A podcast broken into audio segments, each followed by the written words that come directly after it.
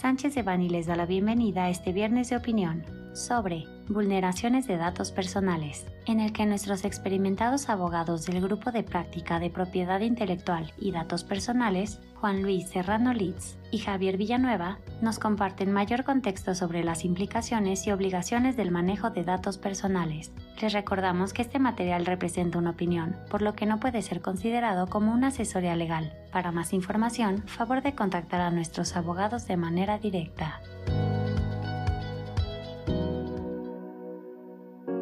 Tal? Los saluda Juan Luis Serrano, socio de las áreas de propiedad intelectual y datos personales de Sánchez Bani. Estoy aquí con Javier Villanueva, que es un asociado de nuestro equipo, y vamos a platicar de vulneraciones de datos personales. Este tipo de asuntos ha ido creciendo y presentándose en distintos países y en muchas ocasiones a nivel global. Ya tiene algo de tiempo en donde las empresas multinacionales son atacadas por grupos de hackers o por viruses en donde se sustraen datos personales en posesión de estas empresas y en adición a información confidencial, secretos industriales y información financiera, buscando ya sea solo la afectación de la empresa o un tipo de extorsión, ¿no? este, el, famoso ransomware. En los casos públicos que se han dado a conocer, ha habido ataques a bancos, un ataque muy, muy importante que afectó todas las operaciones de Merck en 2017. Según declaraciones de la misma compañía, eh, les acabó costando un billón de dólares recuperarla, ya que le impedían el acceso a todos sus empleados a nivel global a sistemas, facturación, operación, etcétera, etcétera.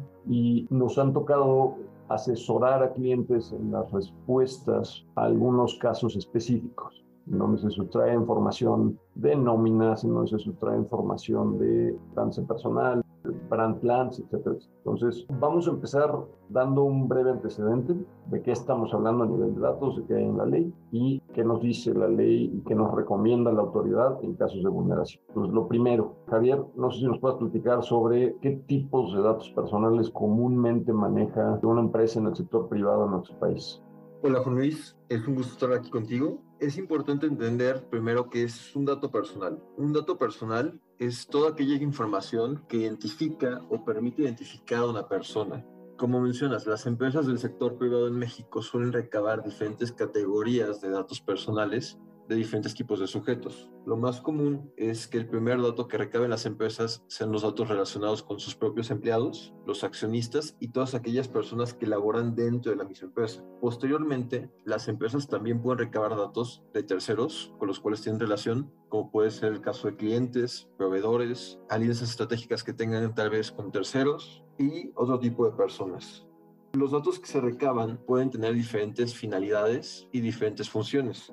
Cuando se trata de datos empleados, es común que las empresas recaben datos en una naturaleza más sensible, ya que en el caso de los empleados podemos recabar información como información sobre nómina, información sobre el estado de salud de los empleados, información que tiene que ver con pagos de impuestos, u otro tipo de datos en caso de ser revelados pueden causar una afectación al título de los datos. Este tipo de datos también pueden ser recabados respecto a otro tipo de sujetos como clientes o terceros con los que tenemos una relación, por lo cual es importante entender cuáles son los datos en posesión de una empresa para valorar cuáles son las medidas que debe tomar la empresa para cuidar esta información.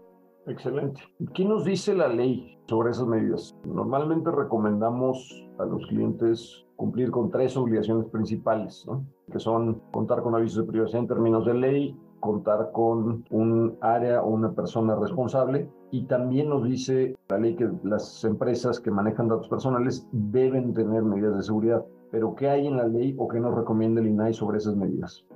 La ley nos dice que todas las empresas que recaben datos personales deben contar con medidas de seguridad, tanto físicas como técnicas y administrativas, que permitan proteger los datos personales. Este tipo de medidas van a variar dependiendo del tipo de empresa y los datos que son recabados. Por ejemplo, en el caso de registros físicos, como pudiera ser una bitácora de entrada de empleados, este tipo de medidas deben de ser físicas para proteger las bitácoras. En el caso de información que se protege en forma digital o electrónica, es posible contar con documentos cifrados, con antivirus o tipos de medidas tecnológicas que permitan proteger correctamente los datos. Es importante que cuando establezcamos las medidas que va a implementar la empresa, tomemos en cuenta cuáles son las afectaciones que podrían tener los titulares en caso de que sus datos sean revelados. Porque mientras más sensibles sean los datos a cargo de la empresa, la empresa está obligada a cuidarlos de una mejor manera. Por lo cual, las medidas deben de ser mayores cuando los datos que tenemos en nuestra posesión son sensibles o de una naturaleza financiera que en caso de cuya revelación sea indebida puede afectar a los titulares. Excelente. Entremos en materia. ¿Qué es para efectos de ley mexicana una vulneración de datos? La Ley Federal de Protección de Datos Personales en posesión de los particulares define las vulneraciones de seguridad en cuatro categorías. La primera es la pérdida o destrucción no autorizada. La segunda es el robo, extravío o copia no autorizada de la información. La tercera es el uso, acceso o tratamiento no autorizado. Y la cuarta es el daño, la alteración o la modificación no autorizada. Algunas formas en que se pueden materializar estos supuestos de vulneración son cuando empleados acceden a datos personales sin una autorización correspondiente. Para este punto es muy importante que las empresas tengan establecido quiénes son los empleados que pueden acceder a los datos personales y tener un control de las personas que tienen acceso a esta información. Otro supuesto pueden ser los empleados que revelan información a otras personas a través de engaños. Es decir, recabar información en nombre de una persona sin tener las facultades para hacerlo y utilizar esta información en forma indebida. También puede darse casos donde exista un robo o pérdida de un equipo tecnológico, como puede ser el teléfono celular de la oficina, la computadora o algún otro tipo de dispositivo en el que se almacena información y que el robo de esta información lleve a la vulneración de los datos personales. También existen casos de accesos no autorizados tanto en documentos físicos como bitácoras, como hemos comentado, o accesos no autorizados a medios de almacenamiento o equipos de cómputo. Y como es sabido, también otro de, de los grandes riesgos de vulneraciones se puede dar en casos de software malicioso o virus por parte de terceros.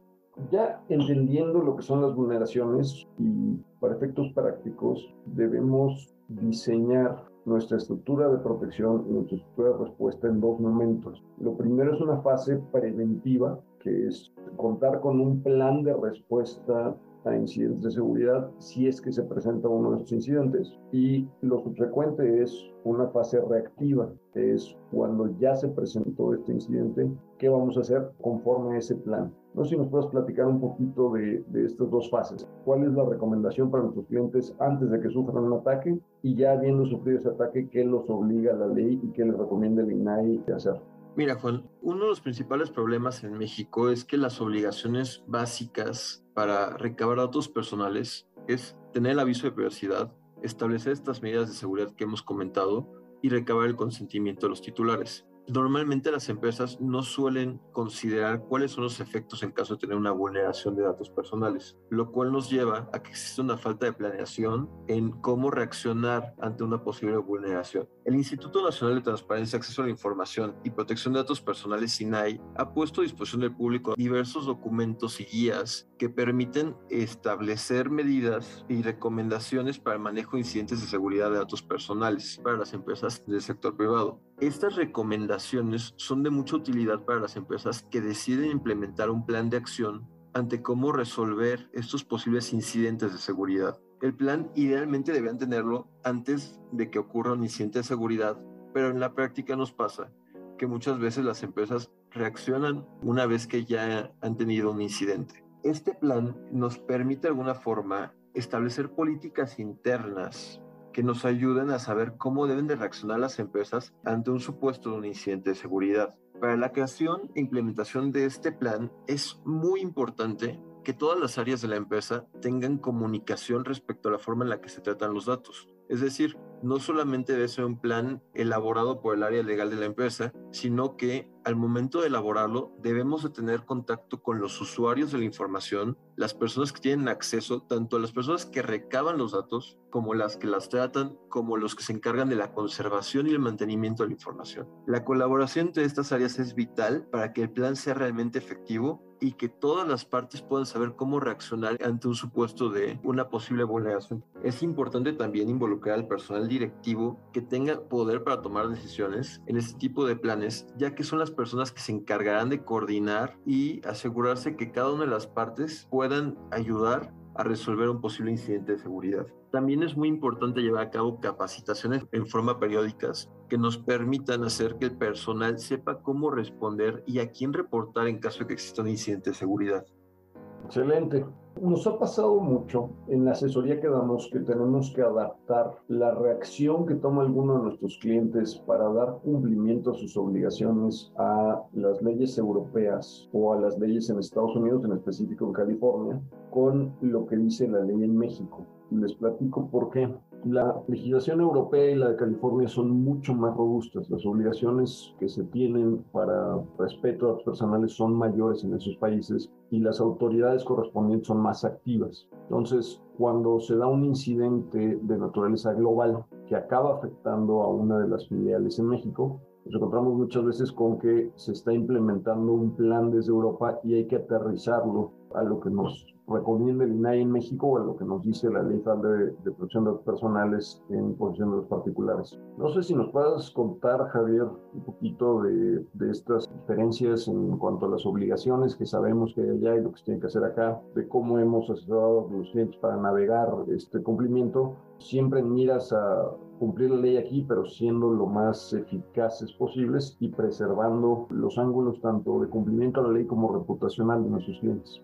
Juan, ese punto que comentas es muy interesante, debido a que en Europa existe una obligación de notificar a la autoridad de control en un plazo muy corto de tiempo a partir de que se tiene conocimiento del incidente de seguridad. En México la legislación es diferente. Tenemos dos leyes en materia de datos personales. Una ley para las empresas del sector privado y otra ley aplicable en materia de datos personales al sector público. La ley del sector público establece una obligación de reportar al INAI sobre posibles incidentes de seguridad en un cierto plazo después de que ocurrió el incidente. Sin embargo, esta obligación no es aplicable a las empresas del sector privado. Las empresas del sector privado pueden acercarse al INAI para buscar asesoría sobre cómo atender estas posibles vulneraciones. Sin embargo, no es obligatorio informarles sobre el incidente de seguridad.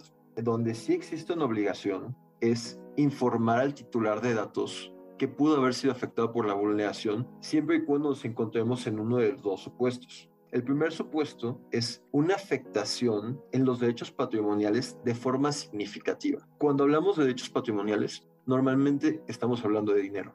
Estamos hablando de una vulneración que puede afectar la cuenta bancaria, que puede afectar los estados de cuenta, que puede afectar información relacionada con los pagos de nómina, y por otra parte, tenemos la afectación de los derechos morales de los titulares de los datos. En estos supuestos, las empresas tienen la obligación de dar aviso al titular de los datos y proporcionarle la, asesoría y la ayuda necesaria para que estas personas puedan responder frente al incidente y cuidar sus intereses, sin perjuicio de las acciones a las cuales está obligada la empresa. Es importante decir que las vulneraciones de seguridad se pueden clasificar según el tipo de afectación a los datos en tres formas. La primera es la vulneración que no afecte la seguridad de datos personales de ningún tipo. Este tipo de vulneración puede ser aquella que afecte los sistemas, los activos, los equipos, las instalaciones, la red de contactos de la empresa, sin tocar los datos personales. Este tipo de obligaciones no es necesario reportarlas en México, pero sí es importante que la empresa tome medidas al respecto, que se haga una investigación y que se determine la forma de proteger la información nuevamente. También, en caso de que la empresa considere que puede haber la existencia de un delito, es importante que la empresa acuda ante el Ministerio Público y lleve a cabo las acciones necesarias para perseguir este delito. El segundo supuesto son las vulneraciones que afecten la seguridad de los datos personales, pero sin incluir datos que sean de naturaleza sensible. Por dato personal sencillo podemos referirnos al nombre, al domicilio, el teléfono, información que si bien es incómodo que se revele, no nos va a causar una afectación en nuestro dinero ni en nuestro sentir. Por ejemplo, si en algún momento se revelara información sobre la lista de asistentes a un evento privado, puede ser incómodo que se revele la información de los asistentes, pero no es una información que pueda afectar directamente por sí misma los datos y los, y los derechos de las personas que forman parte de ese evento. Y en el tercer supuesto, tenemos las vulneraciones que sí afectan de manera significativa tanto los derechos patrimoniales como los morales de los titulares. En estos casos, sí existe obligación de dar aviso a los titulares sobre el incidente, que es lo que la ley establece que se debe informar. En primer lugar, ¿cuál fue la naturaleza del incidente? Mencionar en una forma muy genérica, tal vez si el incidente fue una pérdida de información, si fue una sustracción de información, si fue un robo, si fue un extravío. Es importante decir qué tipo de incidente es. En segundo lugar, los datos personales que pudieron haber sido afectados como mencionábamos, el número de cuenta, información crediticia, datos que tengan que ver con nuestro patrimonio. El tercer punto son las recomendaciones que hace la empresa al titular acerca de qué medidas puede tomar para protegerse. Puede ser acudir a, nuestra sucursal de banco, cancelar ciertas cuentas, estar al pendiente de nuestros movimientos, pedirle a nuestro banco que nos dé alerta sobre los movimientos, pedir nuestro último estado de cuenta.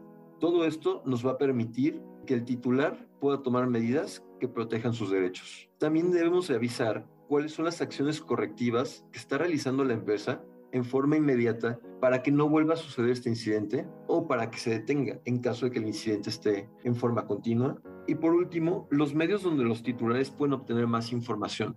Aquí es muy importante informar al titular de los datos que en caso de tener dudas pueda acudir con nosotros o inclusive con el INAI. Estos avisos deben ser personalizados y deben de proporcionar la información suficiente para que el titular de los datos pueda tomar las medidas que considere necesarias para cuidar sus intereses. Buenísimo. Muchas gracias, Javier. Nada más para cerrar, les platico que nos ha tocado dar asesoría en muchas etapas distintas de un incidente de estos, ¿no? Este, desde empresas y clientes que quieren ser preventivos y que están buscando la forma idónea para eh, tener políticas adecuadas de acuerdo a lo que recomienda el INAI, este, ya sea como parte de la implementación de un sistema de gestión de datos personales o no. Empresas que lo están implementando en México como parte de las instrucciones que tienen de sus áreas globales. Empresas que ya sufrieron la, la vulneración y que están este, reaccionando y que tienen distintos niveles de cumplimiento a lo que les obligaba la ley y empresas que sufrieron una vulneración hace algún tiempo y que están teniendo algunas consecuencias, ya sea frente a particulares que ejercen derecho de arco o este, ante la misma autoridad. Entonces, va a ser un gusto poder platicar eh, con ustedes sobre cualquier duda adicional. Estamos a sus órdenes y mil gracias. Para cualquier duda o comentario sobre este material, contacte a Juan Luis Serrano Leeds, jlserrano.com Francisco Javier Villanueva, jvillanueva.com. Salvo especificación en contrario, los usuarios del presente podcast podrán guardar y utilizar la información aquí contenida únicamente para uso educativo, personal y no comercial. Por lo tanto, queda prohibida su reproducción para cualquier otro medio, incluyendo pero sin limitar, el copiar, retransmitir o editar sin el previo consentimiento de Sánchez de Bani S. Berry,